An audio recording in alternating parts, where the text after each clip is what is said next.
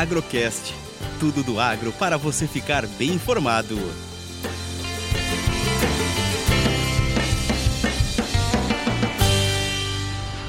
Uma semana mais curta para o mercado de café devido aos feriados, mas bem agitada na Bolsa de Nova York.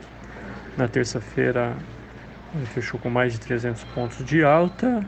O mercado, pela quarta vez, tem tentado quebrar o suporte dos 130.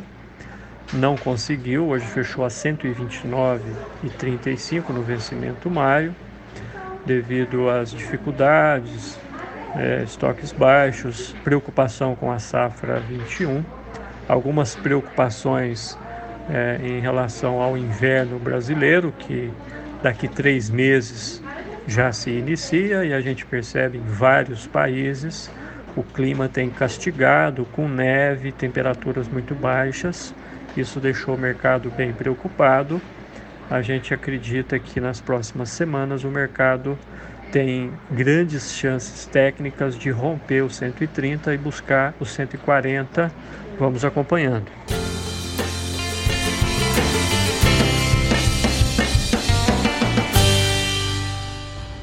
No caso do dólar também grandes volatilidades, ele tem operado entre 5,35 e 5,45. Hoje tem trabalhado a 5,41. O mercado está de olho nas reformas políticas brasileiras, também ajuda emergencial que acaba afetando o teto da dívida.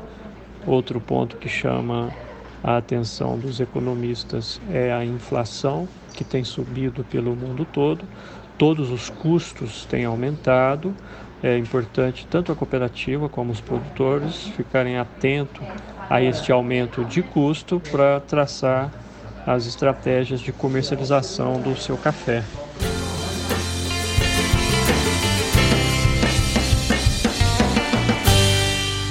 No mercado físico, a gente fecha a semana com números bem positivos. Cafés finos foram negociados a 700 reais.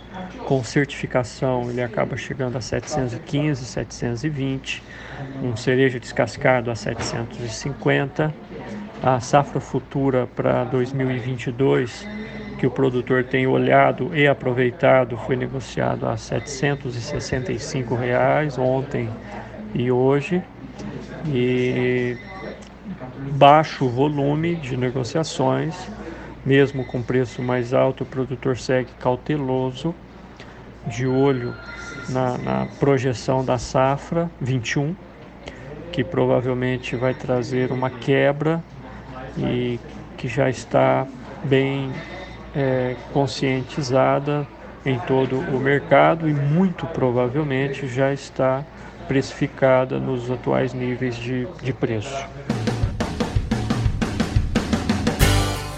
Eu sou Eberson Sastre essa foi mais uma análise do mercado de café e dólar.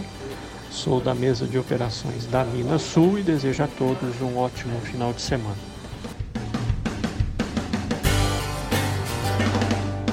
Agrocast Commodities, economia, sustentabilidade e todos os assuntos relevantes do agro você encontra aqui.